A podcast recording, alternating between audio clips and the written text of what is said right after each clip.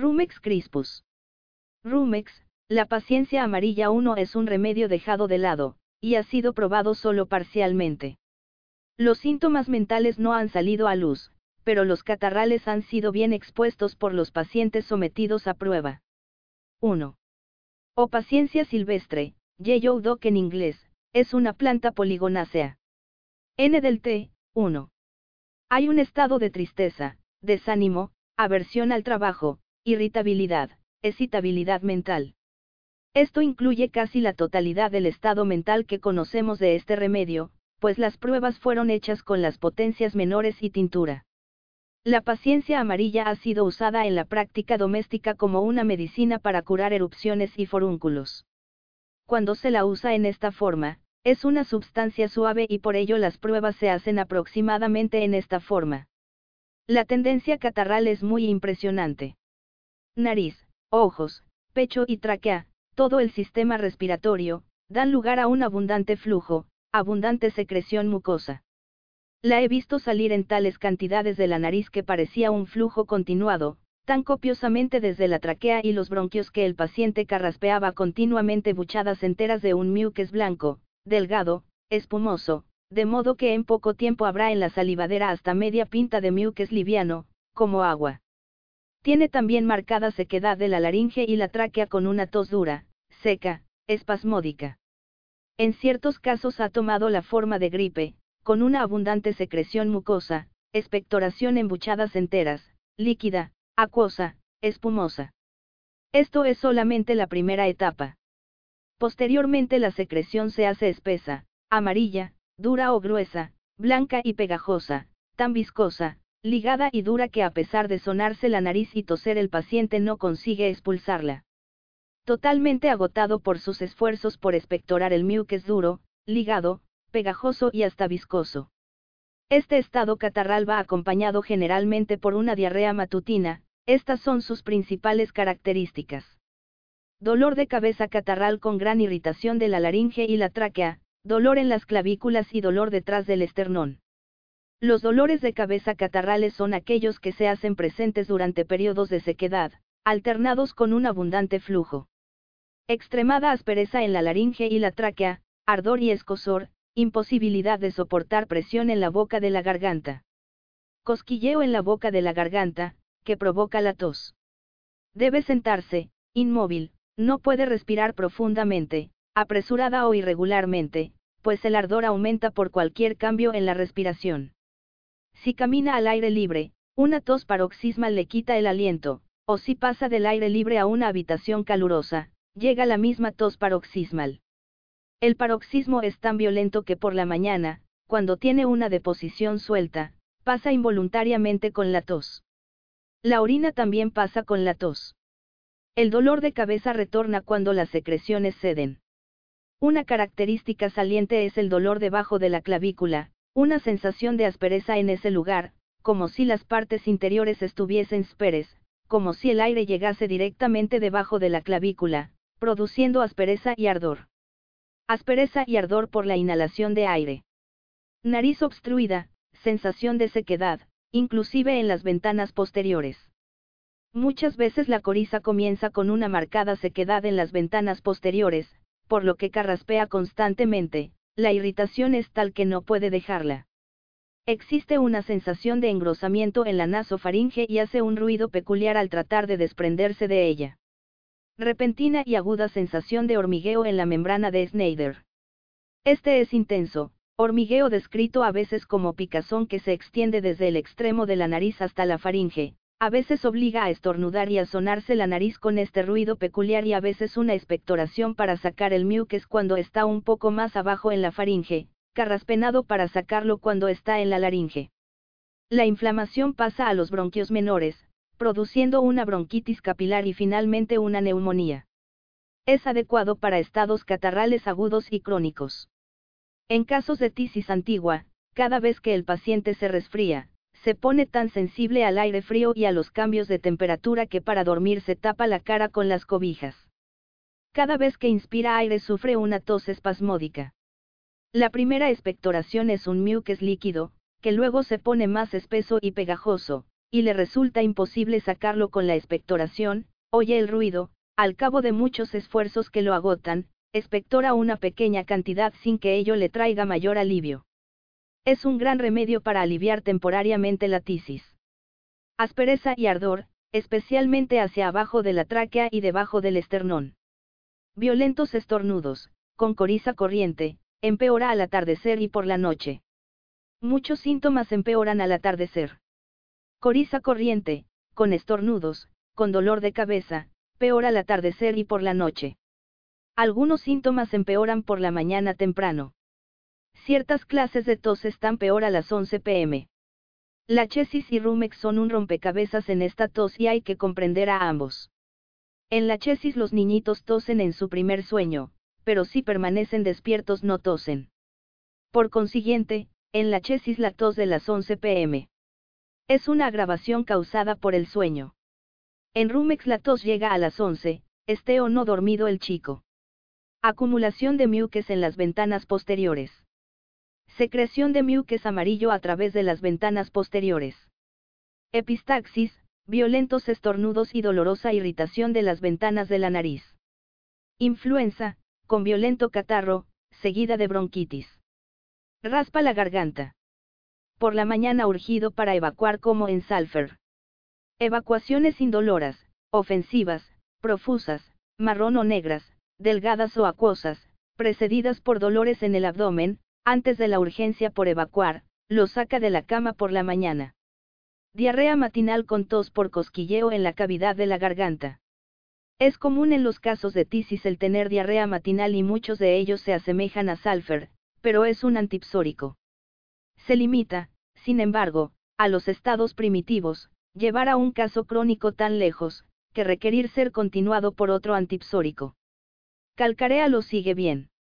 Rumex es tan sensible al frío, baños y entorno frío como Raz, pero empeora con el movimiento. Bryonia puede ser confundida con él en su agravación por el movimiento o por hablar, pero Bryonia no es tan sensible al aire frío, a menudo se alivia por el aire frío y empeora en una habitación cálida, las molestias subsisten si la habitación se enfría. En Rumex los nervios son sensibles al aire libre, una sensibilidad nerviosa al aire libre tan marcada como Nux. Diarrea marrón acuosa, principalmente por la mañana, con evacuaciones de 5 a 9 de la mañana. Ataques graves de diarrea en hombres de 70 años, después de haber fallado Salfer. El paciente de Salfer con tos, especialmente en tisis, por lo común desea aire frío, cosas frescas, los síntomas del estómago a veces se aminoran por bebidas calientes, aun cuando todavía desea frío, aire refrescante. El estómago no digerir la comida o solamente la más sencilla, la mucosa estomacal es afectada por este medicamento al igual que otras mucosas, olores variados en el estómago, punzantes en la boca del estómago. Afonía después de la exposición al frío. Muques tenaz en la garganta o la laringe, constante deseo de carraspear. Cosquilleo en la garganta que causa tos. En los corizas más violentas están ausentes los síntomas febriles de Bryonia, Racia conite. No tiene los síntomas constitucionales, los dolores en las extremidades, la molestia general, la fiebre elevada y la sed. La enfermedad parece haberse localizado. Tos ronca, ruidosa, en ataques, todas las noches a las 11 pm. Y a las 2 y a las 5 am. Los niños. Tos, con dolor detrás del esternón medio. La tos más violenta ocurre unos pocos momentos después de acostarse y por la noche, en algunos casos, una completa afonía. En las mujeres, cada acceso de tos provoca la salida de unas pocas gotas de orina. Rumex es uno de los paliativos más valiosos para las tisis avanzadas, muchas veces permite a un caso superar otro invierno. Con Rumex, pulsatilla, Senega, Arsenic Inux vomica, pueden sostenerse en los últimos años de un paciente tísico. Quiero prevenirles también respecto de la diarrea que se produce en la mayoría de los casos de tisis. Oirán recomendar el acetic acid para la diarrea en la tisis. Ser mejor dejar a esa enfermedad sola, a menos que esté muy marcada. Si la diarrea es muy agotadora, usen alguna medicina sencilla, como esta, para hacerla aflojar. Pero el paciente de tisis estar mejor con un poco de diarrea, una deposición suelta por la mañana. Lo mismo sucede con los sudores nocturnos, si no los tiene, tendrá algo más violento. El alópata detiene la diarrea y los sudores nocturnos, y luego tiene que darle morfine a su paciente debido a los consiguientes sufrimientos. Cuanto más se esfuercen ustedes por aliviar estos males externos, estos desahogos, más daño causarán al paciente, y si ustedes continúan así, tendrán que abandonar su homeopatía y administrar morfine, lo que es en realidad un crimen. Eliminarán las molestias, las magulladuras, los dolores de todo el cuerpo de un tísico con arnica, y este le hará bien a la tos, a las expectoraciones y a las arcadas y lo harán dormir. Posteriormente puede necesitarse pirogen para los dolores en los huesos y para la tan molesta tos. Lo van ayudando año tras año, a veces el remedio es arsénic, y hay que repetirlo más frecuentemente, a veces es licopodium, pulsatilla, pirógeno arnica. Estas medicinas les son de ayuda y deben ser cambiadas a menudo, pero finalmente se produce el quebrantamiento y estas medicinas ya no sirven más. Una horrible disnea se adueña gradualmente del paciente, necesita aire, disminuye el espacio para respirar. Llega la hidropesía a las extremidades. El corazón afloja, hay enflaquecimiento, se ve el aspecto macilento, hay sudor frío, cara azul, desánimo. Aún ahora podemos paliar con teranchele cubensis. A veces hay que repetirla. Alivia durante varios días y proporciona una eutanasia, no una estupefacción como la que produce morfia, que entumece sus sentidos, sino un verdadero reconfortante. Ruta graveolens. Ruta es otro remedio a menudo pasado por alto. Algunas veces se lo deja de lado y se administrará su argentum nitricum, u otros remedios que no se relacionan totalmente con el caso, porque ruta no es bien conocido.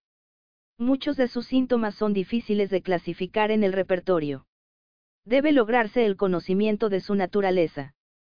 Cabe dentro de una clase de malestares que se parecen a RAS, en el sentido de que es sensible al frío, se agrava con el tiempo frío y húmedo, también porque los resfríos, y los malestares surgen muchas veces debido a haber esforzado la parte, exceso de esfuerzo de las partes, pero principalmente limitado a partes que son de carácter tendinoso, fibras aponeuróticas, tejido fibroso blanco, especialmente los tendones del flexor, tendones del flexor exigidos demasiado por el esfuerzo.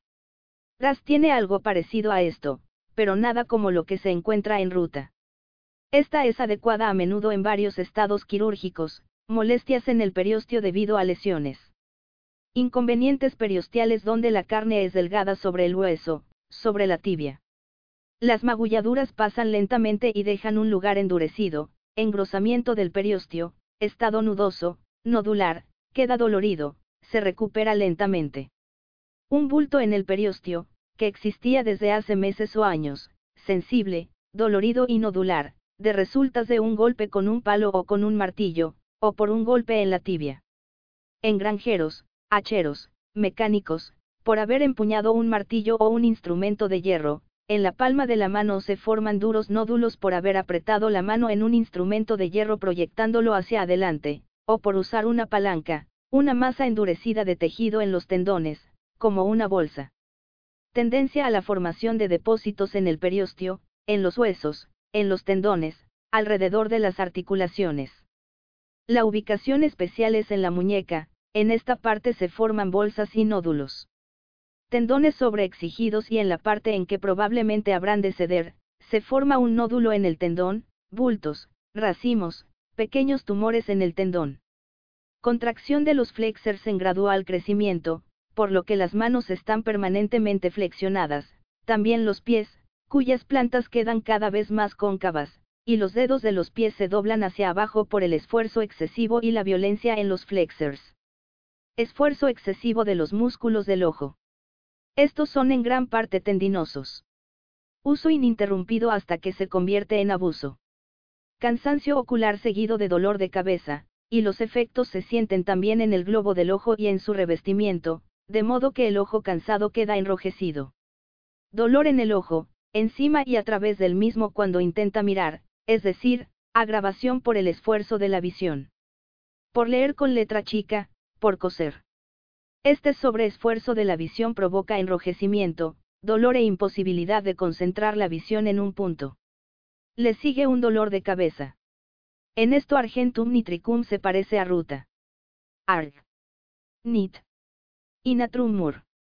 Son los dos remedios utilizados más frecuentemente, pero onosmodium es también indicado muy frecuentemente para dolores de cabeza por cansancio de los ojos. Sin embargo, pueden ser diferenciados fácilmente. Ruta se agrava con el frío, quiere todo caliente. Arg. Nit.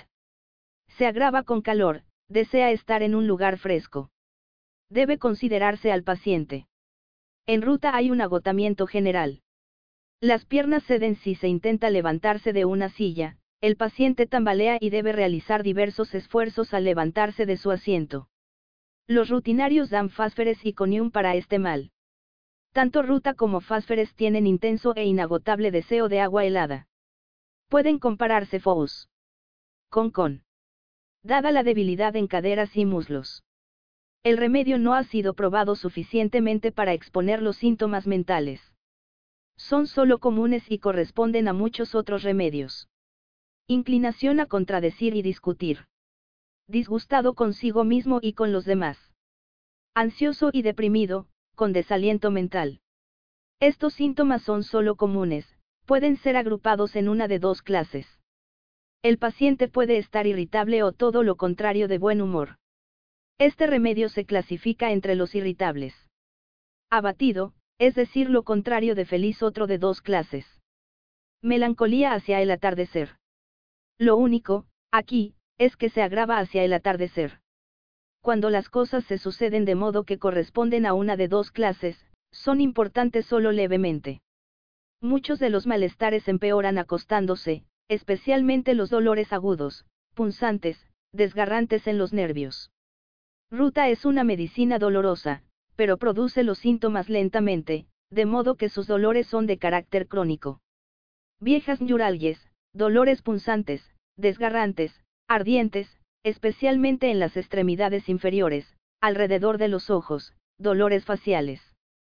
Tiene todos los dolores, descritos por todos los adjetivos que se aplican al dolor, pero empeora acostándose y con el frío. Dolores desgarrantes, agotadores en los nervios ciáticos. La ciática más grave, los dolores comienzan en la espalda y bajan a las caderas y los muslos, dolores desgarrantes, se siente cómodo durante el día, pero se agrava tan pronto como se acuesta por la noche. Napalium es un gran remedio para la ciática, y también se agrava al acostarse. Siente los ojos calientes como bolas de fuego. El empleo de ruta para una simple inflamación cuando los ojos están calientes, sería un fracaso. Euprasia, Veledone y aconite se usan en simples inflamaciones causadas por un resfrío y los antipsóricos cuando el caso es crónico, pero si la mujer siente cansada la vista por largas horas de coser cosas delicadas y los globos del ojo están como fuego, necesita ruta aconite después de estar expuesta a los vientos fríos hay inflamación con lagrimeo y los ojos parecen carne cruda. Los ojos arden, le duelen, los siente cansados, vista borrosa, agravada cuando se la usa al atardecer. Una parte de la agravación general del atardecer cuando, al copiar, el manuscrito está ubicado aquí y la copia a una distancia diferente, se hace necesario un cambio constante de visión al mirar uno o el otro, y especialmente si la copia se realiza con mala luz, sobrevendrá un dolor de cabeza, cosa que ruta cura. Tras haber estado abusando de los ojos en esta forma, si el paciente marcha al viento frío, resulta una debilidad paralítica, la que es un nuevo indicio para ruta. Lagrimeo por exponerse al viento o marchar en tiempo frío. Parálisis de ciertos músculos del ojo, inclusive estrabismo, toda clase de perturbaciones para la adaptación. Pérdida de poder sobre el recto interno. Astenopia, irritabilidad en todos los tejidos del ojo por exceso de trabajo o por usar los ojos en labores delicadas, y dolores en los ojos y sobre ellos, los ojos le parecen bolas de fuego por la noche, visión confusa, las letras parecen juntarse, lagrimeo, etc.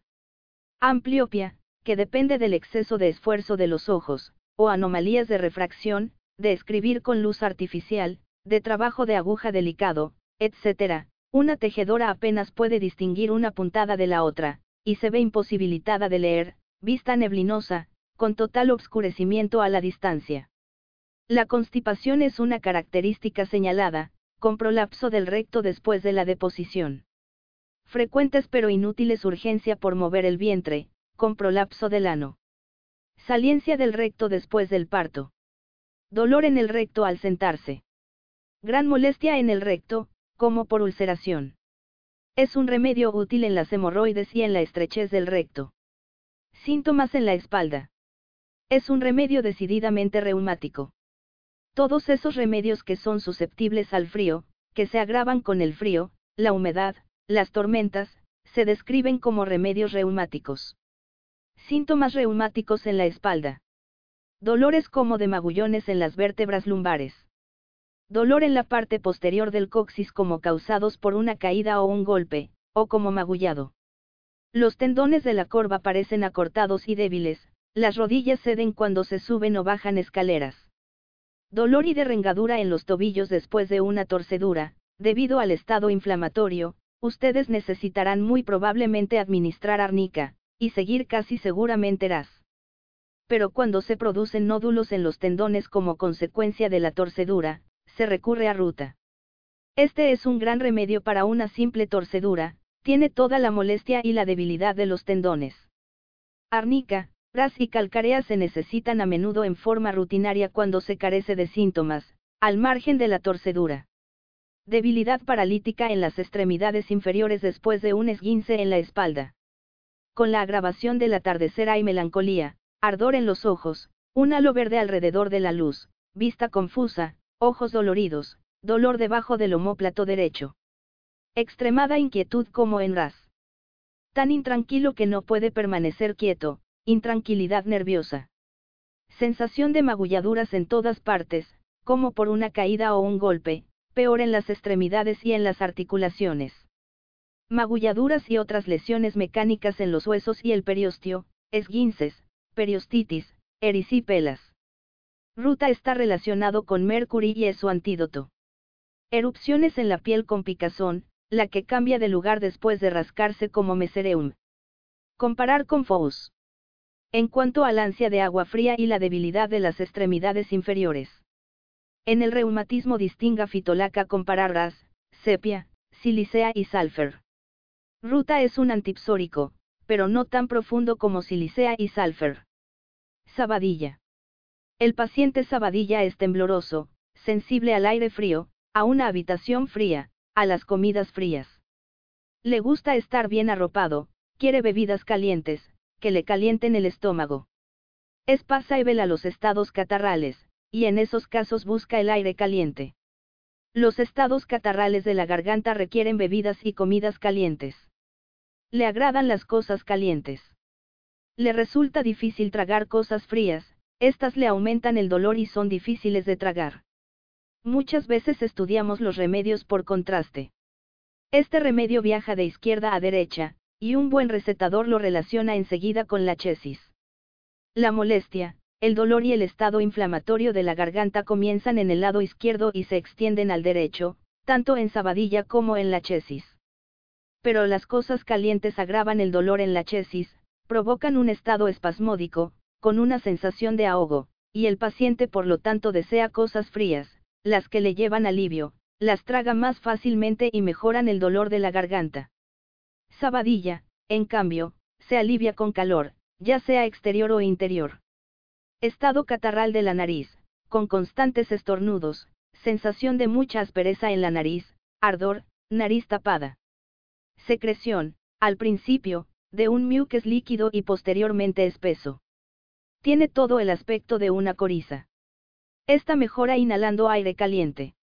El paciente se sienta ante una boca de calefacción abierta, con la cabeza cerca, inhalando el aire caliente. Especialmente útil cuando el estado catarral nasal es prolongado, una larga coriza que no cede con los remedios comunes, una coriza prolongada, y la secreción es intensificada por el olor de las flores.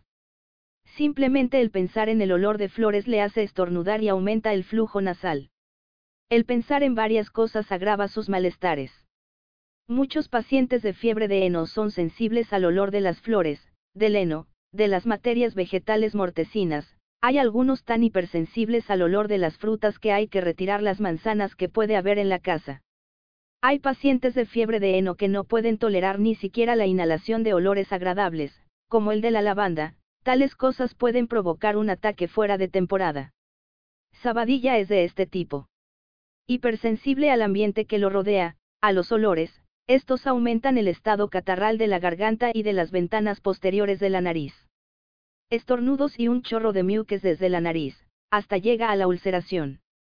Ataques periódicos, un resfrío de rosas en junio, en otoño, alrededor del 20 de agosto como una fiebre de heno. Esta resulta a veces fácil de amortiguar con remedios de acción breve, pueden cortar un ataque en unos pocos días.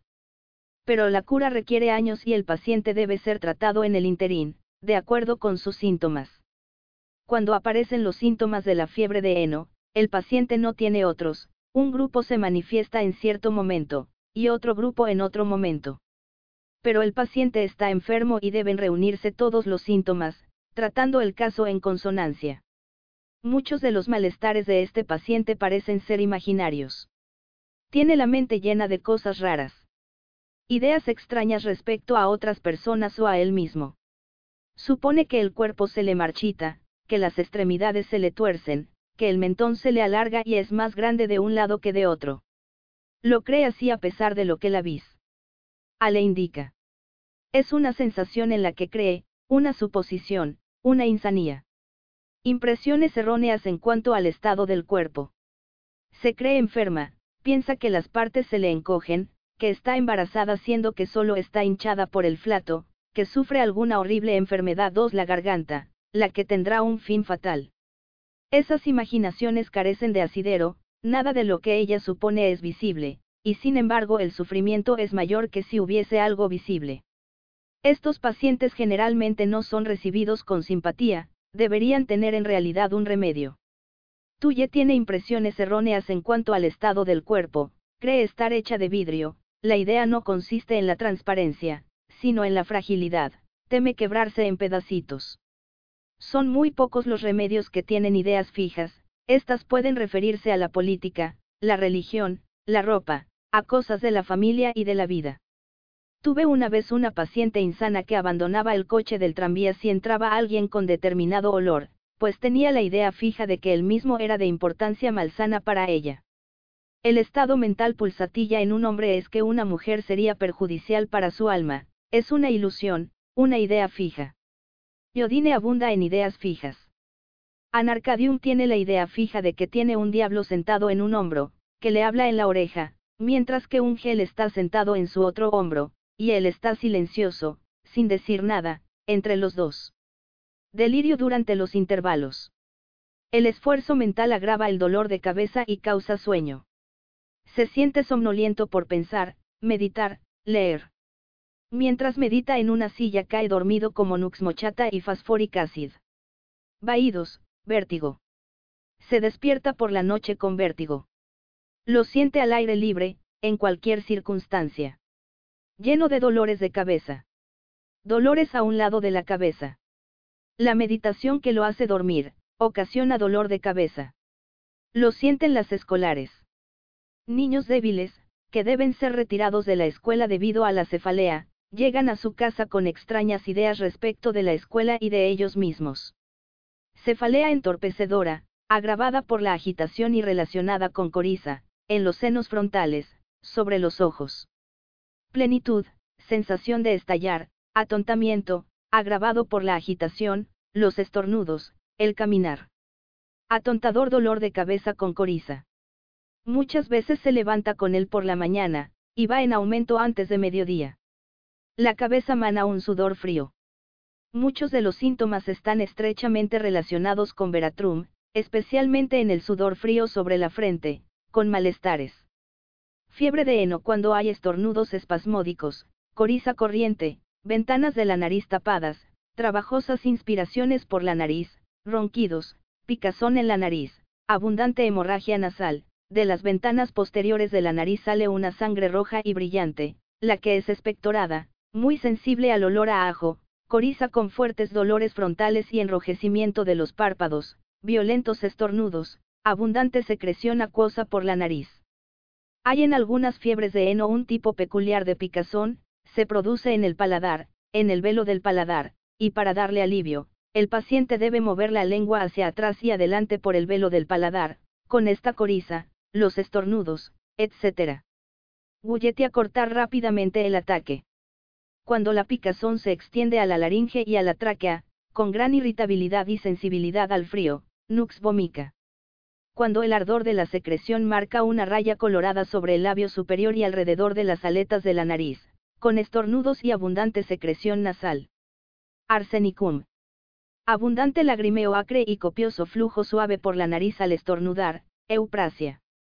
Secreción abundante, suave, acuosa, desde los ojos, y copiosa secreción acuosa, acre, desde la nariz, ayum sepa.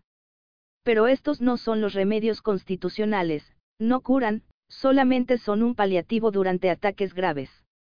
Estos síntomas son el resultado de la constitución sórica, y esta constitución debe ser tratada con antipsóricos.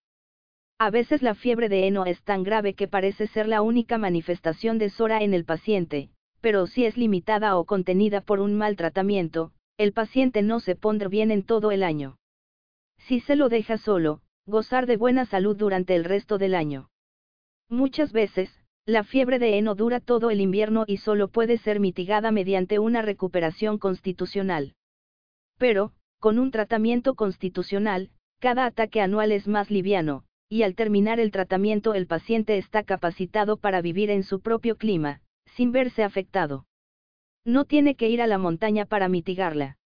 En todo caso, debería ir a donde la afección empeore más, de modo que todas sus manifestaciones sean aparentes. La fiebre de heno se cura solamente si el paciente es curable, de lo contrario, si su constitución está tan quebrantada que él es incurable, la fiebre de heno no podrá ser curada. El principal sitio de ataque es la mucosa de la nariz, garganta, tráquea y laringe. Violenta inflamación aguda de la mucosa de estas partes. Intenso deseo de bebidas calientes. El apetito es singular, se lo nota comúnmente en mujeres embarazadas. Dice que nunca tiene hambre, nunca desea comer, y muchas veces existe aversión por la comida, pero cuando, inducida por los razonamientos, se decide a comer y toma un bocado, este le sabe bien, le despierta el apetito, y toma una buena comida. En otros casos, no solamente hay pérdida de apetito, sino también le disgusta, odia la comida. Repudia toda la comida, la carne, las cosas agrias, el café, el ajo. Hambre malsana o aversión a la comida.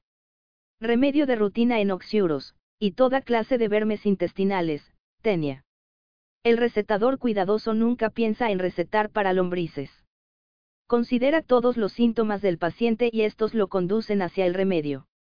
Recuerdo cierta ocasión, en la casa de una señora, vimos a un perro que se buscaba las partes traseras como si quisiera rascarse el ano. La dueña me preguntó, doctor, ¿no puede darle al perro un remedio? Le puse una dosis de sabadilla en la boca del animal. Poco tiempo después, la señora volvió a preguntarme, doctor, ¿para qué le dio al perro aquella medicina? A mi vez, quise saber por qué lo preguntaba. Porque en unos pocos días eliminó una horrible cantidad de lombrices. Sabadilla y sinapis nigra se adaptan bien para casos de oxiuros. Muchas veces, un remedio restablece al paciente en general y entonces todas sus partes individualmente quedan también en orden. Órganos sexuales femeninos. Ninfomanía por Aesir Dolores cortantes, como con cuchillos, en el ovario. Menstruos demasiado tardíos, con dolorosa sensación de caída unos pocos días antes, disminución. Flujo en accesos y arranques, a veces más fuerte, a veces más débil, sangre roja brillante. Pacientes histéricas, una paciente con mente extrañamente desequilibrada, acompañada por varias manifestaciones nerviosas. Crispaciones, temblores convulsivos o catalepsia por las lombrices. Es verdad que estas no prosperan en un estómago, intestino o recto perfectamente sanos. Solo pueden medrar en un medio que no lo está. Muchas veces algún paciente me ha traído una tenia en un frasco después de haberle administrado un antipsórico, aun cuando no sospechaba su existencia. Póngase a la economía en orden y los parásitos desaparecen. Lo mismo ocurre con los gérmenes. Solamente existen como resultado de una enfermedad. No he conocido nunca su existencia sin que antes haya existido la enfermedad. Si ustedes pasan por alto a la lombriz, pero eligen el remedio para la totalidad de los síntomas, el paciente recuperar su salud y, en lo que a la lombriz respecta, se ir sin un síntoma. Disminuye de tamaño, se arruga y finalmente se va. Rara vez se da el caso de una lombriz que desaparezca en menos de seis semanas desde la administración del remedio. Si, por el contrario, se hace expulsar la lombriz por medios violentos, es posible que el paciente dure varios años con síntomas molestos, y ustedes se quedan sin saber por qué no lo han curado. Recétese primero para el paciente. Ningún fruto de la enfermedad podrá desaparecer mientras no se haya recurrido a un adecuado tratamiento constitucional, asegúrense de que sea apropiado. Sabina. El uso de este remedio se limita generalmente a los síntomas de los riñones, la vejiga, el útero, el recto y el ano, síntomas inflamatorios y hemorrágicos principalmente de estas partes. Sabina provoca un tumulto en el sistema circulatorio, con violentas pulsaciones en todo el cuerpo. Al paciente lo perturba el calor, se siente peor en una habitación calurosa o cuando tiene demasiada ropa. Desea mantener abiertas las ventanas y estar al aire libre, puls. Este tumulto en el sistema circulatorio es del tipo que puede esperarse en un remedio hemorrágico. Tendencia a sangrar en todas las mucosas, especialmente de los riñones, vejiga y útero. Tiene un efecto decidido para disminuir los nudos, agrandamientos o varices en las venas. La acción principal es en el intestino inferior, alrededor del ano. Tumores hemorroidales que sangran abundantemente. Constipación con hemorroides sangrantes. Sensación de plenitud en estas partes. Sensación de plenitud en las venas del cuerpo, sensación de distensión, plenitud, obstrucción, hinchazón con pulsaciones en todas partes, relacionadas con repetidas hemorragias desde las mucosas. Gran ardor y palpitación en la región de los riñones. Intensos sufrimientos. Acompañados de síntomas inflamatorios, orina sanguinolenta, inflamación de la vejiga con continua urgencia por orinar, agravación general con el calor y palpitaciones en todo el cuerpo. Inflamación de la uretra con secreción gonorreica o una secreción catarral en el varón. La esfera más importante se halla en los síntomas menstruales y en relación con la hemorragia uterina. En los síntomas menstruales la mujer sufre la sensación de caída y dolores como de parto. Muy angustiantes en dismenorrea.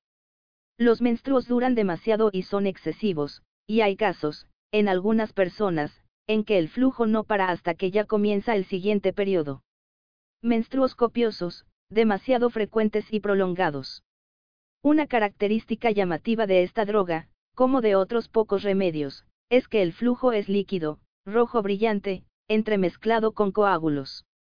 Es de utilidad en muchos casos en los cuales el flujo disminuye y desaparece durante un tiempo, luego aparecen los dolores como de parto, pasa un enorme coágulo, parcialmente descompuesto, al que lo sigue un flujo rojo brillante. Esto ocurre una y otra vez. Estos estados aparecen después de un aborto, después del parto y en la dismenorrea. Los dolores como de parto van acompañados por un violento dolor en el sacro, que punza hacia el frente, dolores que se extienden desde el sacro hacia el útero o el pubis.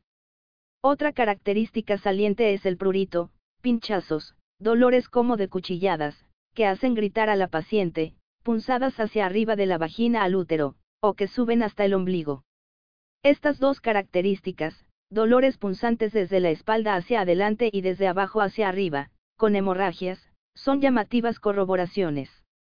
Beledone y Sabina son los dos remedios más importantes en el aborto a los tres meses. Bel. Tiene los mismos dolores con sensación de caída que espelen un coágulo seguido por un flujo abundante, rojo brillante. Pero el estado Bel. No es como el de Sabina. En Bel. Hay una hiperestesia, hipersensibilidad al contacto y a la trepidación. La paciente no soporta que la enfermera mueva la cama y el flujo rojo brillante es caliente, al extremo de que resulta notable, las partes sobre las cuales pasa el flujo están tan sensibles que la sangre le resulta calienta a la paciente. Esto está de acuerdo con la hipersensibilidad de Bell. Al contacto, a la luz, al movimiento, a la trepidación. Si el médico sacude la cama, aparecer inmediatamente una mueca de dolor en la cara de la paciente. Bell. Tiene muchos dolores, no solamente punzantes hacia arriba, sino en todas direcciones, dolores irregulares y con sensación de caída. Vienen y se van como relámpagos, aparecen repentinamente y desaparecen también súbitamente, lanzando punzadas en todas direcciones. Si están presentes estos síntomas ustedes no necesitarán ergot por sus efectos fisiológicos. Se ha sostenido frecuentemente que en estos casos de hemorragia no hay tiempo para obtener los síntomas. El médico experto suele percibir todos estos síntomas en un abrir y cerrar de ojos. Los actos de la paciente, una palabra de la enfermera, y lo que él ha podido observar por sí mismo, le indicarán el remedio. Como medicina para evitar el aborto, es una de las primeras a considerar, porque los síntomas que conocemos son los que ocurren durante el aborto, y resulta sumamente útil después de haberse roto las membranas o haber pasado el huevo, o cuando la placenta está a punto de ser expulsada. Establece las actividades normales del útero, de modo que éste expulsar todo lo que haya quedado detrás de esas membranas. El curetaje nunca es necesario con el remedio homeopático. Sugiere que hay algo defectuoso respecto de los órganos femeninos. Inflamación de los ovarios o del útero después del aborto o de un parto prematuro. Dolores violentos en los ovarios y el útero. Dolor en el sacro, como si se hubiera roto, como si los huesos se separaran dolores desgarrantes, agotadores, con arders y palpitaciones, sumamente violentos, en el sacro, con arders y palpitaciones en todo el cuerpo, especialmente con palpitaciones en las partes, ya sea el útero o la vejiga. Abundantes hemorragias, acompañadas de cólico uterino. Dolores de contracción, como de parto, que se extienden de la espalda hacia el pubis y gran urgencia por orinar. El cólico uterino aludido es como de parto, con tirones hacia arriba como cólico, pero también hacia abajo como para expulsar el coágulo. Metrorragia, resultante de una falsa plétora, sangre coagulada y líquida, dolor que se extiende desde el sacro en la región lumbar hasta el pubis, con fuertes tirones hacia abajo, que se extienden desde la parte inferior de la espalda alrededor del abdomen y hacia abajo a los muslos, sangre roja brillante, delgada, líquida, dolores como de parto en las regiones lumbar y uterina, secreción de grandes coágulos de sangre rojo brillante, que llega en borbotones, especialmente profusa cuando se mueve, etc. Esto describe los síntomas de aborto y menstruación. Menstruos demasiado profusos, prematuros, que duran demasiado, parcialmente líquidos, parcialmente coagulados y malolientes, flujo en paroxismo, con cólico y dolores como de parto, dolores desde el sacro hasta el pubis. En otras épocas, durante el periodo climatérico, una mujer se ve agotada por el exceso de trabajo y el cuidado de los hijos, sufre repetidas hemorragias uterinas de este tipo, rojo brillante entremezcladas con coágulos, dolor desde el sacro hasta el pubis, queda agotada y anémica, pero al poco tiempo se recupera, la cara se le pone regordeta y la mujer se siente pletórica, pero solo para ser sacudida por otra hemorragia. Catarro crónico de la vagina con granulaciones, abundante leucorrea. Leucorrea sanguinolenta. Casos óricos antiguos, prolongados. Esta medicina es especialmente apropiada para la gonorrea en las mujeres. Tiene todas las excrescencias verrugosas que se hallan en tuye y se encuentran en la psicosis. La verruga tuya es pequeña y sensible, parece estar cubierta con una delgada película y sangra al menor contacto. Sabina cura las excrescencias verrugosas alrededor de la vulva y de los genitales masculinos. En las hemorragias uterinas compárela con ipecacuanja, que tiene un borbotón de sangre roja brillante tan abundante como Sabina, pero al empezar este borbotón, antes de que haya durado lo suficiente para producir agotamiento, la cara empalidece, hay náuseas y sensación de desvanecimiento, síncope, todo fuera de proporción con la cantidad de sangre perdida. Millefolium produce un flujo a borbotones, pero tiene un continuo goteo, día tras día, un flujo continuo de sangre roja y brillante, seca le parece sabina, y cuando está indicado, no debe administrarse en grandes cantidades.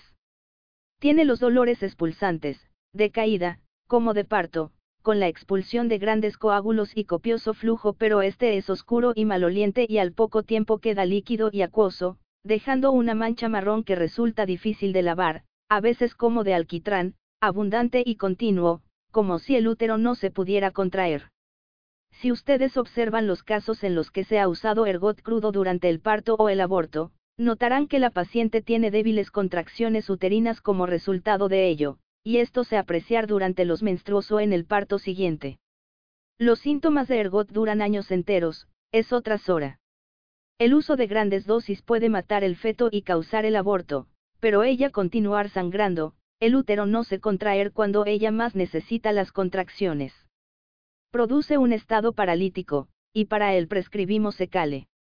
Rara vez lo recetamos por su efecto primario, sino más bien para el estado de subinvolución, cuando el útero retiene la placenta. Hay continuo flujo oscuro y maloliente. El cuadro ser más completo si vemos que, por fresca que sea la pieza, ella no quiere calor, quiere estar destapada, y es una paciente delgada, arrugada, huesosa, hambrienta, con piel oscurecida, Nunca aumenta de peso, no es robusta. Produce varicosis en la piel y esta queda oscurecida alrededor de los dedos de los pies, con puntos oscuros sobre las tibias, le gusta permanecer acostada con las extremidades destapadas. Esos pacientes pierden peso, quedan arrugados. En antiguas hemorragias, molestas y pertinaces, que vuelven a aparecer con la menor provocación, Sabina para el borbotón, el estado agudo, pero no se mantiene, la hemorragia se repite y entonces se necesita un antipsórico. Salfer es muy comúnmente el remedio, pero una vez que éste se ha agotado, el sorinum, aunque no figura en los libros para las hemorragias, debe ser recetado a continuación para esta repetición hemorrágica y frecuente. Fásferes es algo parecido a Sabina. Tiene un abundante flujo color rojo brillante, que puede o no contener coágulos. Las características salientes están fuera del flujo. La paciente tiene un semblante atormentado, lengua y boca extremadamente secas, sed intensa, inagotable, ansias de beber agua helada. La hemorragia es de color rojo brillante, en borbotones o de flujo continuado. De esta manera debemos estudiar bien los remedios hemorrágicos. El médico debe conocer los remedios de emergencia, como los relativos a diarreas violentas, cólera, intensos sufrimientos y hemorragias. Debe dominarlos y poder compararlos instantáneamente. Debe pararse la salida de sangre. La atonía del útero es una característica saliente de Sabina. El útero no se contrae mientras no haya algo sobre el cual contraerse, como un coágulo o una mola. Hemorragias también en otras partes. Pero hay otros remedios que han ocupado su lugar en estas regiones porque los síntomas de individualización no se han presentado. Mucho reumatismo y gota, nudosidades gotosas en las articulaciones, arden de tal forma y están tan calientes que el paciente se ve necesitado de sacar pies y manos de la cama. Casos gotosos, especialmente cuando cambia el estado constitucional, una alternación, cuando está presente la gota no hay hemorragias, y cuando hay hemorragias la gota se alivia. El estado gotoso de las venas es frecuentemente un estado hemorrágico. Sanguinaria kenedensis. La sanguinaria es un viejo remedio doméstico. Muchas esposas de granjeros del este, de los Estados Unidos, no dejan pasar el invierno sin una reserva de sanguinaria en la casa. En los días fríos de invierno, cuando llegan las corizas, con un resfrío a la cabeza, la garganta y el pecho, preparan la sanguinaria y hacen té con ella. Entre ellas es un remedio de rutina para los resfríos.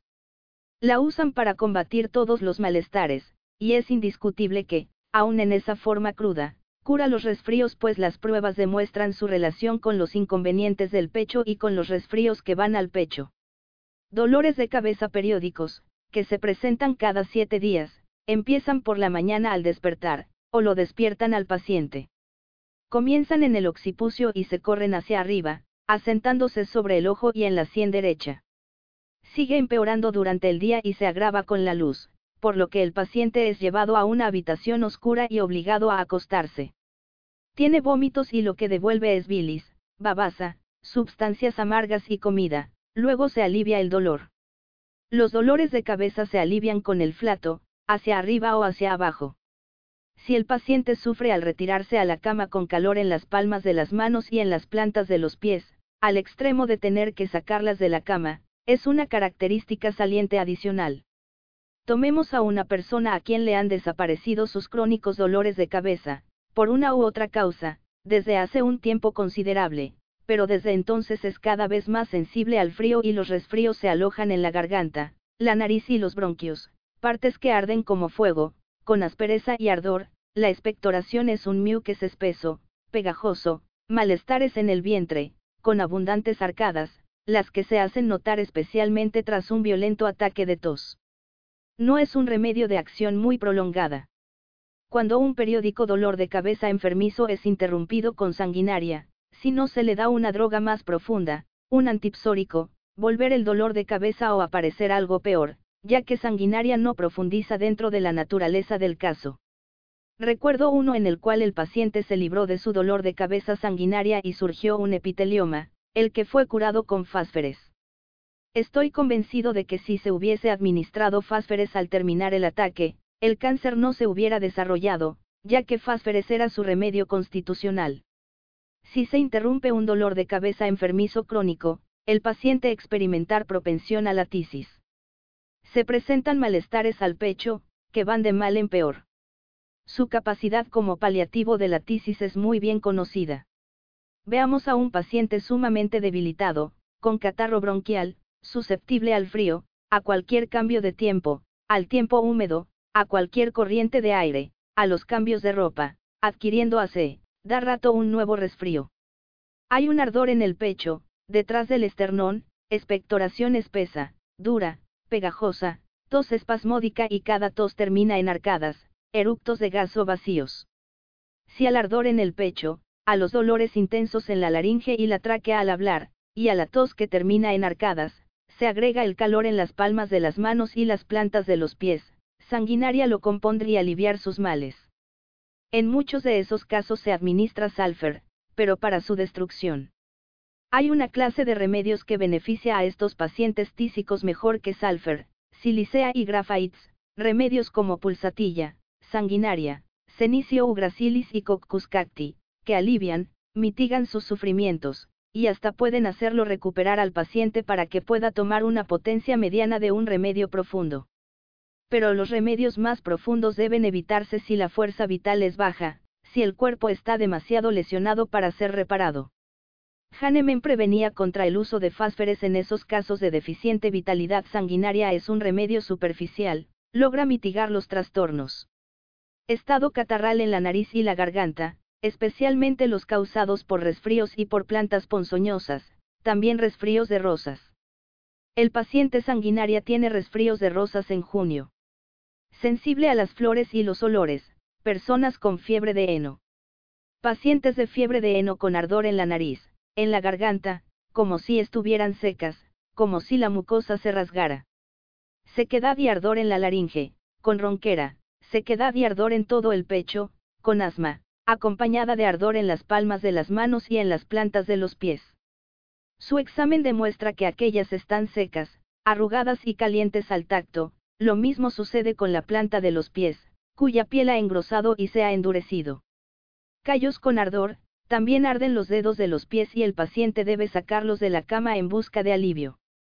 Cuando se presenta un dolor de cabeza, Parece ser congestivo y de carácter general, empieza a la mañana, sube por la espalda y se extiende al ojo derecho, pero toda la cabeza está caliente y le duele. Salfer, silicea y sanguinaria tienen periódicos dolores de cabeza semanales. Arsenicum tiene uno cada dos semanas. No se trata de que estos remedios no puedan curar otros dolores de cabeza, pues sanguinaria tiene también uno cada tres días. La mayoría de los que se presentan cada dos semanas se curan con arsenicum, o por lo menos se mitigan mucho en constituciones quebrantadas. El intento por curar un dolor de cabeza enfermizo crónico debería hacerse antes de la declinación senil. Pulsaciones en la cabeza con vómitos amargos, agravadas con el movimiento. El dolor de cabeza se agrava generalmente con el movimiento, pero no tan radicalmente como en bryonia. Cuando el dolor de cabeza sanguinaria aumenta hacia la tarde o la noche, llega a ser tan intenso que el paciente tiene que acostarse, y la cabeza queda dolorida, en cuyo caso un simple paso o estremecimiento resultan sumamente dolorosos. Un fuerte dolor de cabeza se ve perturbado probablemente por la luz, el ruido, el movimiento, etc. El dolor de cabeza es como si la frente le estallara con escalofrío, y ardor en el estómago. Dolor de cabeza sobre el ojo derecho. Este es un rasgo característico. Periódico dolor de cabeza enfermizo, empieza por la mañana, va en aumento durante el día, dura hasta el atardecer, sensación en la cabeza como si fuese a estallar, o como si los ojos fuesen empujados hacia afuera, dolores de latidos, lacerantes, a través del cerebro, peor del lado derecho, especialmente en la frente y vértice, seguido por enfriamientos, náuseas, vómitos de comida o bilis, tiene que acostarse o permanecer quieto, mejora con el sueño. Algunas de estas cosas no se encuentran en todos los casos, pero todas contribuyen a hacer un dolor de cabeza sanguinaria. Toda clase de dolores neurálgicos, cortantes, desgarrantes, lacerantes, como si le desgarraran los músculos, o desarrollaran un esfuerzo. Dolores desgarrantes en todas partes, neurálgicos o reumáticos. Dolores en el cuero cabelludo, pero más especialmente alrededor de los hombros y el cuello, este está endurecido, no puede darse vuelta en la cama, tampoco levantar el brazo, aunque puede moverlo hacia atrás y adelante. Franjas dolorosas. Franjas dolorosas en el cuello, dolor en el deltoides. Prefiere el lado derecho pero también cura el izquierdo. Dolores reumáticos en el hombro derecho, que le impiden levantar el brazo y que afectan a todos los músculos del cuello y la parte posterior del mismo, cuello tieso. Si el dolor aparece durante el día, va en aumento hasta que llega la noche. En sanguinaria los malestares son peores por la noche. Un paciente acude a verlos después de haber estado expuesto al frío, no puede levantar el brazo, el que le cuelga al costado, el dolor empeora por la noche, en la cama, y también al darse vuelta, pues emplea para ello el músculo del hombro. Está probablemente en el deltoides, pero no es necesario que hagan conjeturas respecto a los tejidos afectados. Compite con Ferem, toda la gente sonrosada, muy propensa a sonrojarse, que no puede levantar los brazos y sufre dolor, que empeora durante el día, no por la noche, y mejora con los movimientos lentos, necesita Ferem. Sanguinaria no se alivia con el movimiento, se agrava con los que accionan el brazo. Ferem tiene alivio con los movimientos lentos, se agrava con los movimientos rápidos y el dolor aparece durante el día. Mientras Ferem tiene una cara pletórica, uniformemente colorada, sanguinaria tiene una cara pálida. En los malestares del pecho, Sanguinaria tiene una mancha roja sobre los huesos malares, como los que se ven en pacientes écticos. Dolores de cabeza causados por malestares estomacales, exceso de comida, comidas ricas, por beber vino. Es casi tan útil como Nux en los antiguos bebedores. Quienes perturbar su estómago y debilitan la digestión bebiendo cerveza, no pueden comer, vomitan apenas toman una cucharada de agua. No hay alimento ni bebida que quede en el estómago. Dolores de cabeza relacionados con tales malestares. Vómitos y diarrea con los mismos. Se destacan las afecciones catarrales. Catarro crónico en la garganta, aparente engrosamiento de las mucosas de la garganta. Nariz y faringe llenas de muques. Carraspea hasta expulsarlos, hay una sensación de ardor seco, pero ese ardor se hace más pronunciado cada vez que se resfría de, nuevo. La acritud de las secreciones es otra característica. Se forma un que sacre en la nariz, el que le provoca ardor en la garganta. Eructa líquidos acres, calientes, desde el estómago, los que escorian la garganta y la boca. La diarrea va acompañada de una deposición acre, acuosa, especialmente en los infantes, las ventanas posteriores de la nariz se desuellan y se ponen coloradas. Este ardor se extiende por todos los intestinos, Arderse en el abdomen y el estómago en viejos malestares gástricos, vómitos y ardor al tomar una simple cucharada de agua, antigua irritación gástrica, dispepsia, toda clase de desódenes en el estómago. Lengua enrojecida y que arde como si estuviera en contacto con algo caliente. Arders en la faringe y en el esófago, y en el paladar. Tonsilitis con arders. Calor en la garganta, el que mejora inspirando aire frío, garganta tan seca que parece que se fuera a resquebrajar. Esta sensación de ardor y escoriación abarca todas las mucosas afectadas.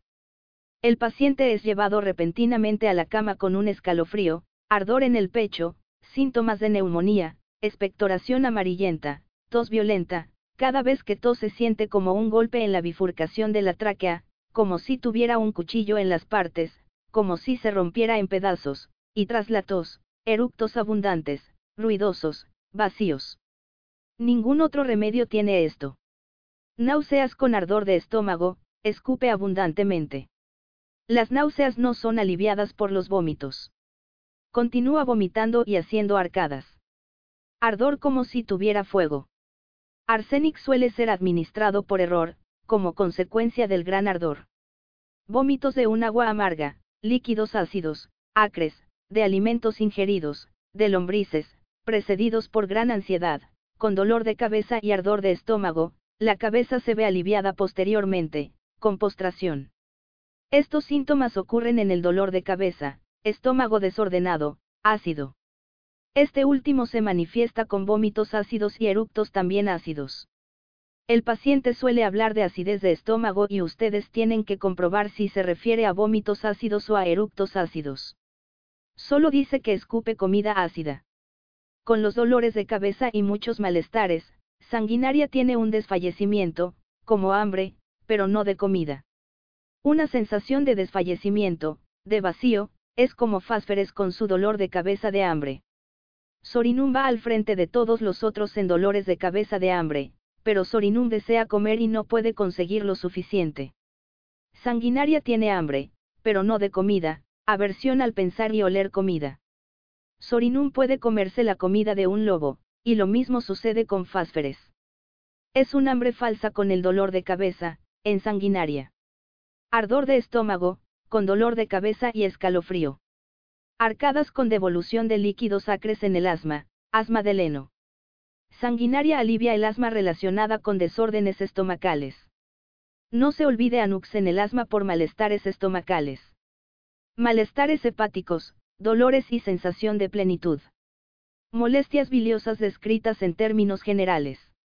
Parece como si el hígado produjese una enorme cantidad de bilis, pero hay un catarro gastroduodenal, por lo que la bilis es regurgitada dentro del estómago en lugar de ir hacia abajo, y es eructada como un líquido amargo, verde, amarillo, una bilis descompuesta. Esto es algo peculiar. Si ustedes atienden a un paciente sanguinaria crónico notarán que su estómago se mantendrá en desorden durante una semana, escupiendo bilis, mucha flatulencia, eructos acres y calientes, entonces, repentinamente, todo esto desaparece y, también repentinamente, se presenta una diarrea que lo inunda, una deposición biliosa, líquida a borbotones. Natrum sult, sanguinaria, pulsatilla y licopodium curan esta alternación de diarrea y constipación. Orificio del útero ulcerado, leucorrea fétida, corrosiva. Distensión del abdomen al atardecer y secreciones flatulentas por la vagina desde el orificio uterino, que estaba constantemente abierto, al mismo tiempo un dolor que pasa como en radio, desde la nuca hasta la cabeza. Sequedad crónica de la garganta, sensación de hinchazón en la laringe y expectoración de un mucus espeso cuando va acompañada de sequedad, aspereza, ardor y comezón. Tos convulsa, acción espasmódica, de opresión, a través de la garganta debajo de las mandíbulas, la tos empeora por la noche, con diarrea, es la característica para la cual se prescribe este remedio. Tos grave, después de la tos convulsa, cuando el paciente sufre enfriamiento y la que participa de la naturaleza espasmódica de la tos convulsa. Un adulto toma frío y sufre una tos espasmódica, como la tos convulsa. Dice que es una tos estomacal, porque trae náuseas con ella. En todo ello hay ardor y diarrea. Tos angustiante, seca, espasmódica, agotadora, especialmente en los niños, empeora hacia la noche, al acostarse, al entrar en una habitación fría a dormir, sensación de aspereza y ardor en los bronquios. La tráquea parece dolorida y lo está, puede sentirse claramente el paso de un bolo alimenticio por el esófago hacia abajo, el paciente puede señalar la parte por la que pasa la comida. Sarsaparilla officinalis. Unografía inglesa empleada por el autor. En castellano es zarzaparrilla. N del T, 1. Zarzaparilla es adecuada en enfermedades crónicas graves especialmente en estados complejos, consecuencia de mayasmes mezcladas, especialmente en casos de psicosis y sífilis, casos que ha complicado Mercury, psicosis, sífilis y Sora. La debilidad se refleja en toda la economía, como en Merch, Lach. y otros remedios. Los tejidos quedan fofos, no llegan a cicatrizar cuando se lesionan, se ulceran por las menores causas. Tras una lastimadura queda abierta una úlcera indolente o que se convierte en fagedénica y se extiende como ARS, LACH. Y MEC. COUR. Debilidad en todo el cuerpo, sensación de parálisis. En la esfera mental se manifiesta en un estado de trastorno, no alcanza a comprender, la mente es lenta, es una debilidad lindante con la imbecilidad, en la cual puede finalmente desembocar. Debilidad de la mente y de los tejidos. Todos los órganos son lentos, débiles, perezosos, congestionados. Debilidad y dilatación de las venas, tendencia a formar varices en las extremidades, úlceras varicosas, hemorroides, venas varicosas en cara y cuerpo. La cara está muchas veces colorada y descolorida, en partes. Cuando la circulación es débil, las partes quedan azules, sobre las tibias, en la parte posterior de los pies, en los dedos de los pies, puntos azules como de una próxima gangrena senil. Utia y él en la vejez cuando aparecen puntos negros y azules en los dorsos de las manos y en otras partes. Erupciones húmedas, picantes, costrosas y escamosas. La piel del dorso y las palmas de las manos se pone gruesa y se endurece, con una costra como afrecho, similar a la psoriasis, entremezclada con puntos azules. Este remedio tiene muchas características relativas al frío y al calor. El uso intemo del calor agrava todos los malestares, pero existe un frío exterior que se alivia con calor, se agrava ingiriendo comidas y bebidas calientes, desea comida fría, pero el calor aplicado por fuera le es grato. Secale también produce una gran debilidad de tejidos, con estasis venoso, ulceración y gangrena pero los dos remedios, aunque similares en su aspecto, difieren en lo que respecta al calor y al frío. El estómago se halla en estado lamentable. Flatulencia, continuas náuseas, eructos y vómitos de comida agria. Se queja siempre de fermentación y de molestias en el estómago como si hubiese comido en exceso o si la comida se hubiese echado a perder, la digestión es lenta y débil. Los órganos están hinchados y congestionados. La garganta, la lengua y la boca parecen a punto de ulcerarse, puntos color púrpura como si estuviesen por decaer, pero permanecen intactas semanas y meses. Edema de tejidos, de las extremidades inferiores, quedan marcados por la presión, estado hidrópico, nefritis.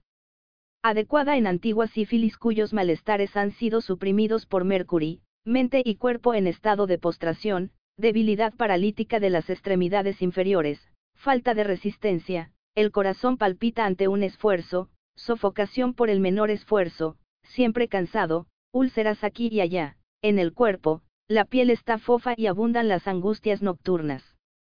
Dolores en los huesos peor por la noche. SARS. Es antídoto de MEC y establece una reacción. Marasmo en los chicos por sífilis hereditaria, enflaquecimiento alrededor del cuello, erupciones secas, color púrpura, como cobre, sin asimilación.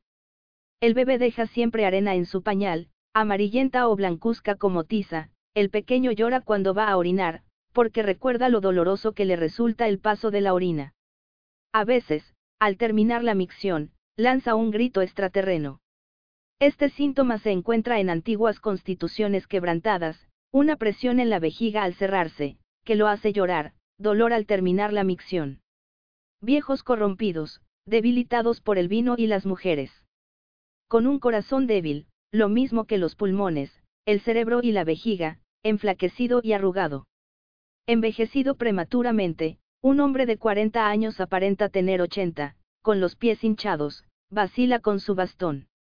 Nux es un paliativo en las etapas iniciales de su quebrantamiento, pero llega el momento en que se siente débil en cuerpo y mente y debe recurrir a remedios tales como SARS, LACH, Secale, etc. Niños enflaquecidos, la cara parece la de un viejo, panzones, piel seca y fofa, deposiciones pulposas. Aparecen erupciones en primavera. Todos los remedios para las venas son fortificados por el invierno y declinan en primavera, como lach, secale y amam. Catarro de la vejiga y los riñones. Micción involuntaria de los niños en la cama, por la noche, en los niños débiles. Hay un estado espasmódico del esfínter cuando se sientan a orinar, lo que les impide la micción en esa posición, pero cuando está parado, la orina fluye libremente. Esto es especialmente importante cuando el síntoma ocurre en mujeres, porque a estas les resulta muy difícil orinar permaneciendo paradas. Orina abundante por la noche, moja la cama, pero durante el día solo puede hacerlo de pie. Han pasado 15 años desde que informé el siguiente caso, y el hombre ha estado bien desde entonces, un hombre de 52 años, adicto al whisky desde mucho tiempo atrás, sufrió un abundante flujo de sangre de los intestinos hace unos cuatro meses, el esfuerzo de caminar unas pocas cuadras le provoca sofocación, después de la pérdida de sangre, los pies empiezan a hincharse, las dos piernas hasta la mitad del muslo están sumamente edematosas, tiene dos o tres escalofríos indescriptibles, hace unos pocos meses, una repentina debilidad paralítica en el brazo y la pierna izquierdos, pasó en tres horas, dejando un entumecimiento en la mano izquierda y un dolor desgarrante en el lado izquierdo de la cara y la cabeza, sin apetito, sanguinolenta secreción con las deposiciones, se siente permanentemente como en un sueño, pérdida de la memoria, la cara cubierta de venas varicosas y muy colorada, estasis venosa general, sensación como si le diesen martillazos en la parte superior de la cabeza.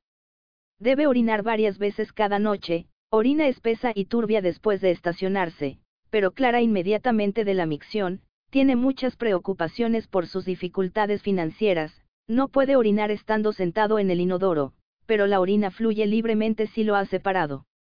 Albúmina en la orina. SARS.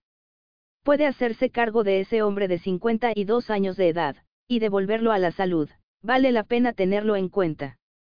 Sensación de tirones en la uretra masculina. Cada vez que el paciente orina, sale aire de la uretra con un ruido de gorgoteos.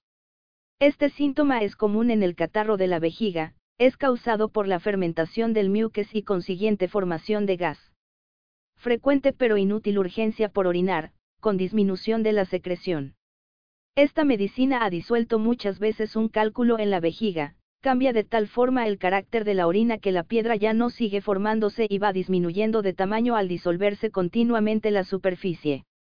He visto a la orina de color subido, sanguinolenta y mucosa aclararse después de la administración de SARS, pero al estacionarse, aparece la arena.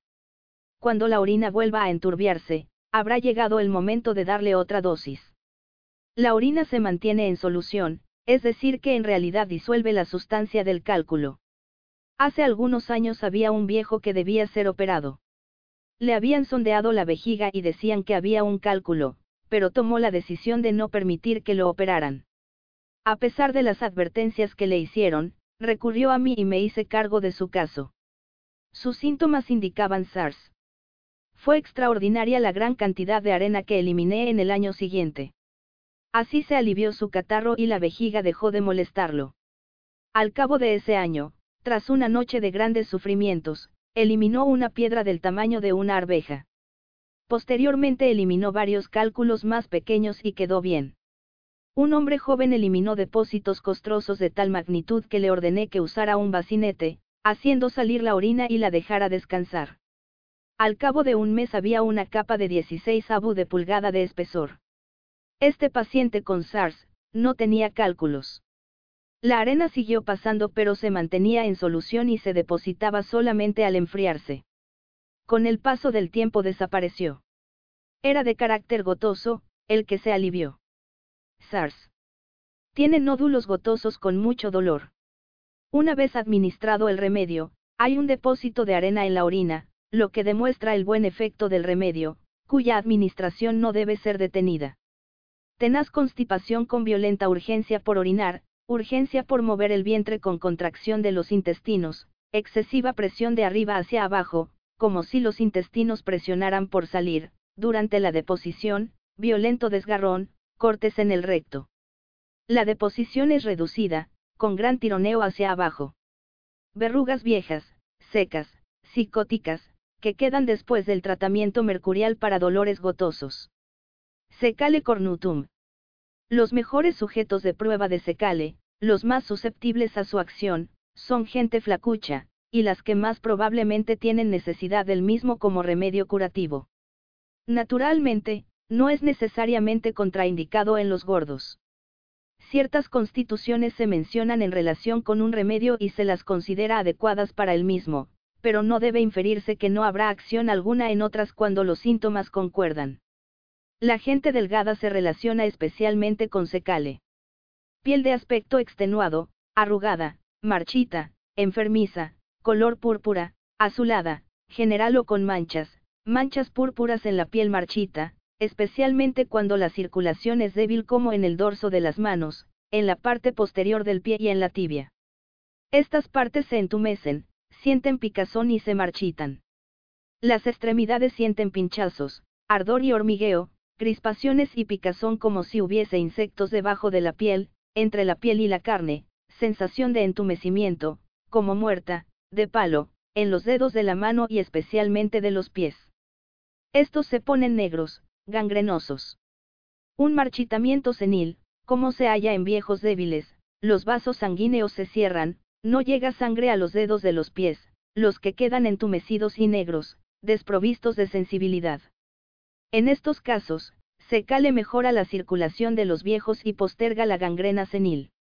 El ardor es una característica de este remedio, arde la piel, arden las extremidades, sensación de ardor cuando las partes sienten frío al contacto y están realmente frías, una sensación de calor con frío.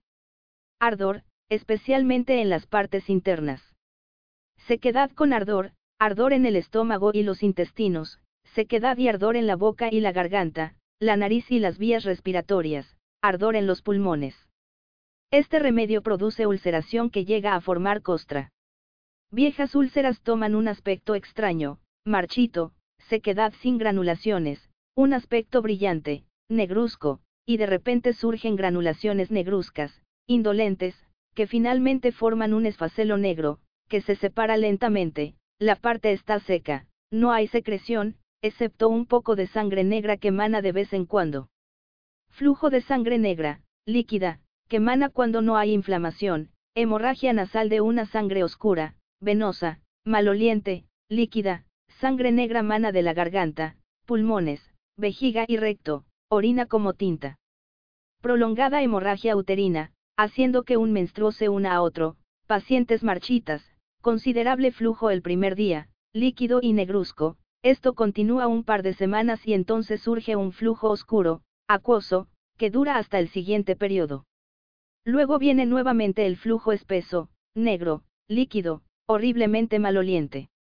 Este estado se hace presente en la mujer que ha tomado ergotina para provocar el aborto o en mujeres sensibles a las que les ha sido administrado para facilitar el parto. Naturalmente, si la mujer no es sensible no se lograrán las pruebas de duración. Hay mujeres tan insanas que, a una costa de su vida quieren desprenderse de su hijo. Le dicen a todo el mundo, no tengo salud desde que aborté.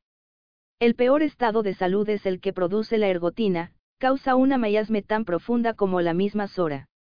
El deseo de destruir al hijo es un injerto en Sora y con ergotina ella crea una mayasme tan peligrosa como la psicosis o la sífilis. Tengo pacientes que toman ergotina para provocar el aborto, y no puedo hacer otra cosa que calmarlas. Tienen síntomas y secuelas de secale y sus síntomas óricos se suprimen, se contienen, así como la sífilis contiene las manifestaciones óricas, solamente cubriendo la mayasme secale y atacando a la sora podemos ayudar al paciente. Se han colocado al margen de la ayuda del médico y la ergotina a cortar sus vidas en muchos años a menos que tengan la suerte de contar con cuidadosas prescripciones continuamente mientras vivan. El estado constitucional general se agrava con el calor, hay solamente unas pocas excepciones en esto. Desea frío, aunque las extremidades están frías como el hielo, quiere ser destapada, quiere abrir las ventanas. Un paciente con hemorragias quiere que se le retiren las cobijas aunque la habitación esté fría. Uno con úlceras desea ser destapado, en un estado inflamatorio en el estómago y los intestinos, quiere que se le desabrigue el abdomen.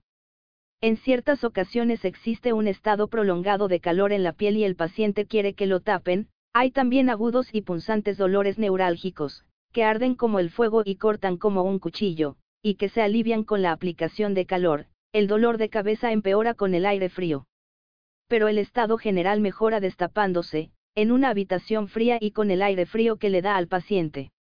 Violenta inflamación en cualquier parte del cuerpo, neumonía gangrenosa, gastritis, peritonitis, inflamación del útero y de los ovarios. En estado inflamatorio compite con ARS. Los síntomas de ambos son tan parecidos que es difícil diferenciarlos, los dos tienen abdomen muy distendido, timpanitis, arders como brasas encendidas, profunda sed, extremada sensibilidad al contacto, por lo cual cualquier movimiento o conmoción le resultan insoportables, vómitos de sangre, expulsión de coágulos de sangre, flujo horrible, maloliente, sanguinolento, desde los intestinos, pero son distintos en los generales. ARS. Desea ser tapado, mantenerse templado, recibir aplicaciones de calor, ya sea húmedo o seco, mientras que Secale desea ser destapado, gusta del aire frío. Convulsiones en partes aisladas o en todo el sistema muscular, opistótonos, calambres en las pantorrillas, en los muslos, en las plantas de los pies y en las manos, contracturas histéricas, una dítesis histérica. Las convulsiones empiezan en la cara. Manías activas con gran excitación, expone su cuerpo y siente desgarrones en los genitales, se lleva los dedos a la vagina y se rasca hasta que los labios de la misma sangran, pierde toda idea de pudor. Los espasmos y los síntomas nerviosos y mentales empeoran mientras ella tiene flujo, de modo que se presenta una convulsión puerperal en medio de una hemorragia.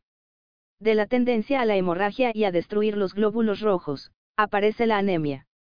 La cara aparece de carne seca, arrugada, marchita, enflaquecida, como si no se la hubiera lavado, como si sobre la piel se le la hubiese secado una suciedad gris, y esto especialmente en las extremidades, un aspecto sucio, gris. Afecciones catarrales en todas las mucosas, están secas y sangran, mana sangre de las superficies catarrales, líquida, negra y maloliente, que coagule lentamente o no coagule en absoluto. Hemorragia. Nasal, con sangre oscura que mana continuamente, con gran postración, pulso pequeño, filiforme, en viejos o en borrachos, en mujeres jóvenes, por debilidad. Las que han sido envenenadas por la ergotina son víctimas de opacidad del cristalino como en la debilidad senil, cataratas de los viejos. La persona marchita, delgada, con tendencia a las ulceraciones, piel poco saludable y agravación por el calor es notable, tanto en estado agudo como crónico. Diarrea crónica, agotadora, con secreciones acuosas, cólera. Está relacionada con campor. Esas personas delgadas sufren cólera, piel fría y azul, mejoran con el frío. Sed profunda y continuada. Es probable que la diarrea y las hemorragias lleguen juntas, diarrea de agua sanguinolenta o sangre oscura y líquida. Las grandes dosis producen contracturas tales en el útero que se expulsa su contenido y sigue una agotadora hemorragia, expulsión de grandes coágulos, que en las primeras etapas están mezclados con algo de sangre roja, pero la característica más saliente es la secreción de un líquido negro. Cólera asiática con colapso, cara deprimida, distorsionada, particularmente la boca, hormigueo. Estado parético, parálisis de las extremidades inferiores, de un lado, de un brazo o una pierna, parálisis de las extremidades superiores, con hormigueo, entumecimiento y pinchaduras. Entumecimiento y ardor todo a lo largo de la columna vertebral, enflaquecimiento general o solo de la parte enferma. Erupciones, abscesos, ampollas, carbunclos, segrega un pus verde, aspecto verde, purpúreo, ampollas chicas. Con un contenido verde, las que maduran y cicatrizan lentamente. Provoca esterilidad, el útero está tan débil que no puede conservar el feto, de lo cual surgen la esterilidad y los repetidos abortos. Disminución de las mamas. Falta de leche después del parto. Chicos delgados, descarnados, con piel marchita, crispaciones espasmódicas, repentinos llantos, estado febril. Púrpura hemorrágica. Parálisis de las extremidades. Irritación de la columna vertebral. Mujeres caquécticas con piel áspera y pústulas con tendencia a gangrenarse. Selenium metallicum, Marcada debilidad mental y física después de fiebres prolongadas, de excesos sexuales, por el vicio solitario, por exponerse al solo al calor en verano. Gran cansancio, del cual el paciente no parece poder recuperarse con descanso. El menor esfuerzo provoca gran fatiga y debilidad, especialmente cuando hace calor. Repentina debilidad en tiempo caluroso. Gran debilidad en la espalda, casi paralítica después de una fiebre tifoidea o de otras enfermedades temporarias. Extremadamente sensible a una errefague de aire, al fresco, el calor o la humedad. Marcado enflaquecimiento general, y también especial, en la cara, los muslos y las manos. Las extremidades enfermas se marchitan. Se le cae el pelo en todo el cuerpo, en las cejas, los bigotes y los genitales. Todos estos síntomas nerviosos se agravan después del coito. Pulsaciones en todas las extremidades y en el abdomen después de comer. Extremada tristeza. Algunos malestares empeoran al beber vino, té o limonada. Es de gran valor entre los borrachos. Irresistible deseo de estimulantes alcohólicos. Los síntomas empeoran después de dormir, especialmente en los días de calor. Irritable después de las eyaculaciones se halla indiferente a lo que lo rodea, su mente está apagada y confundida. Es muy olvidadizo mientras se halla despierto, pero cuando duerme sueña lo que había olvidado. Se equivoca en las sílabas y pronuncia mal las palabras. Tartamudea. Muchas veces no llega a comprender lo que oye o lee. Queda incapacitado para su negocio.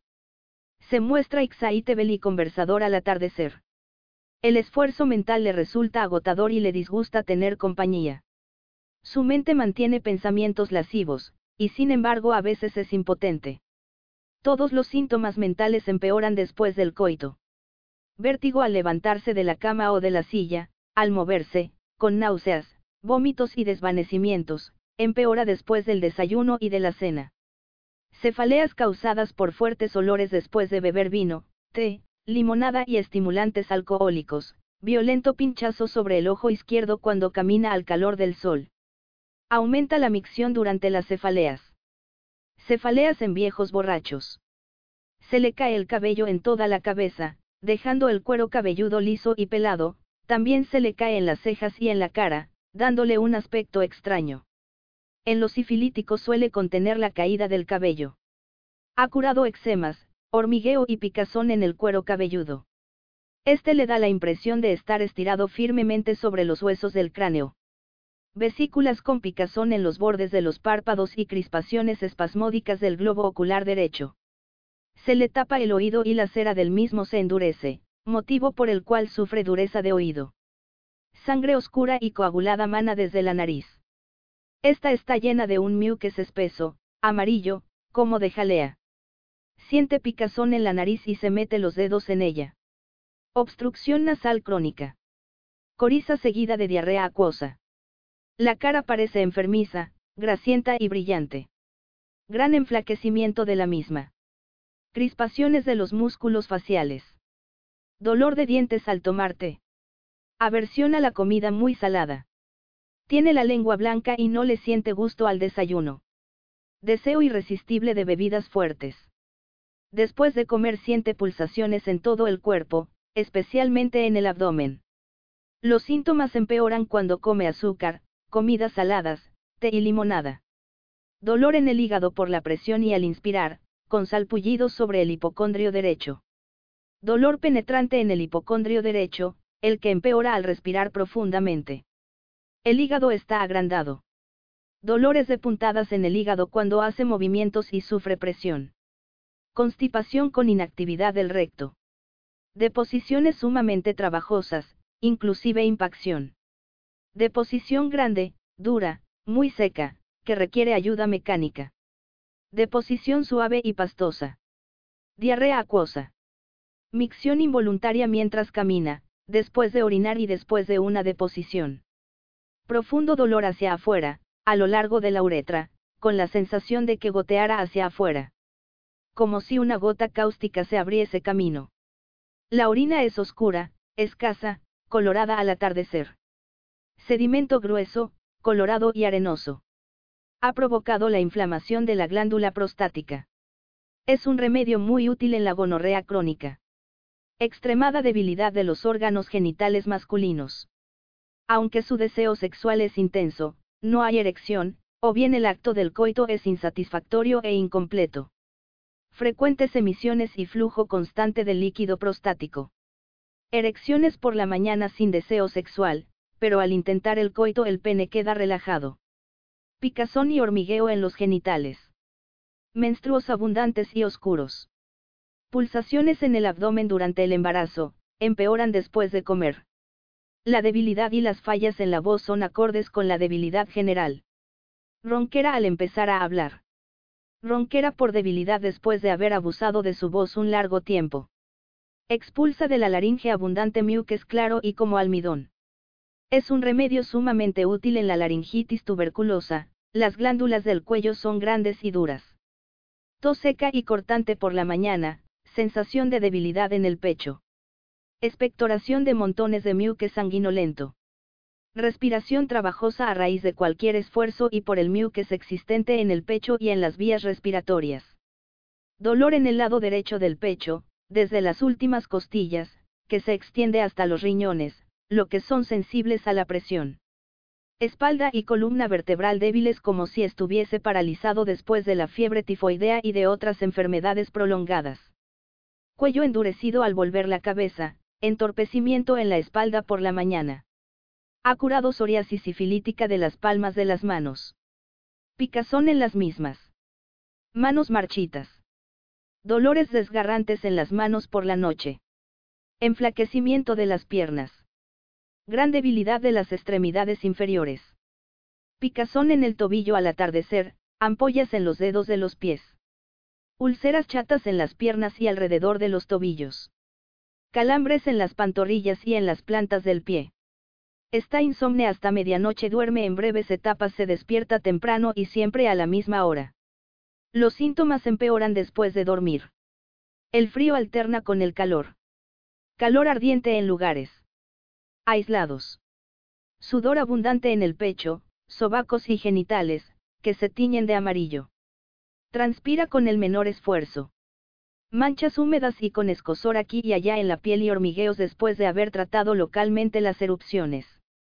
Ulceras chatas. Picazón alrededor de las articulaciones de los dedos de la mano y entre estos. Se dice que es incompatible con China, es muy similar a Salfer en su acción general, y a Fous.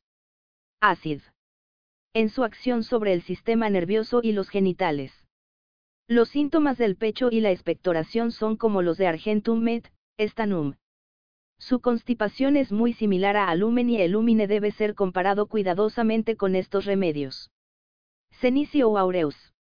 Esta hierba de Santiago dorada, llamada en inglés Golden Ragwort y Ucleroot, es un antiguo medicamento de uso doméstico y que solamente ha sido probada en forma fragmentaria. Muchas de estas medicinas que han pasado a ser de uso hogareño deberían ser probadas cabalmente. Solo así podría conocerse su poder e influencia, es decir, que podrán ser usadas adecuadamente solo cuando se lo indiquen los síntomas que pueden producir. El cenicio debe ser estudiado en relación con las jóvenes con irregularidades menstruales. Las que ven cortado su flujo menstrual por haberse mojado, por haberse mojado los pies, las que sufren menorragia, un abundante flujo menstrual que continúa hasta que las ataca la anemia, y las que sufren dismenorrea, con dolores sumamente violentos. En este remedio, con estas características generales, las jóvenes van cayendo gradualmente en la tisis catarral. El flujo menstrual desaparece a veces durante varios meses, la paciente empieza a palidecer, tiene una tos seca, cortante, con hemorragia desde los pulmones en lugar del flujo menstrual, escupe sangre sustitutivamente. Existe un estado catarral en todo el pecho. Son jóvenes pálidas y debiluchas.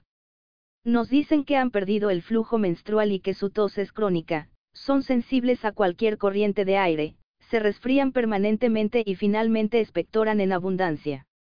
La tisis puede continuar como catarro al pecho durante años, pero al final se produce una tuberculosis miliar y arrastra a la paciente a lo que se conoce como consunción aguda. Esta afección se relaciona especialmente con desórdenes en el flujo menstrual y un estado catarral general. Tisis, con menstruación obstruida. Cuando los síntomas concuerdan en este tipo de casos, Cenicio resulta una medicina sumamente útil para estabilizar el flujo menstrual. Ustedes notarán que está actuando bien por el hecho de que la tos disminuye gradualmente. Naturalmente, son muchas las medicinas adecuadas para esos estados generales, pero esta tiene una relación especial e inusualmente marcada en estos casos. En ciertas regiones se ha empleado como medicina hogareña, un remedio de viejas para restablecer el flujo menstrual. Les sorprender leer este remedio con la tendencia a la hemorragia desde todas las mucosas del cuerpo. Hay coriza con hemorragia nasal, esputos de sangre desde la garganta y el pecho, hemorragia desde los pulmones, estado catarral de todas las mucosas, con tendencia a la hemorragia, congestión e inflamación de los riñones con hemorragia. Ustedes saben bien cuán comúnmente estos casos terminan en hidropesía. Estas niñas cloróticas, serosas, anémicas, a quienes les ha desaparecido el flujo menstrual sufren hidropesía después de una lenta hemorragia desde el útero, los riñones y la vejiga. Hidropesía por anemia. Es una medicina de primerísimo orden para las hemorragias en los estados catarrales. Hay también, en sus pruebas, muchos síntomas que preocupan en los órganos urinarios. Micción dolorosa. Molesto calor en el cuello de la vejiga. Cólico renal, con dolores tan intensos que provocan náuseas. Hidropesia renal. Dolor intenso en el riñón derecho, etc. Todo el sistema urinario está dolorido y pasa ebel de hemorragias.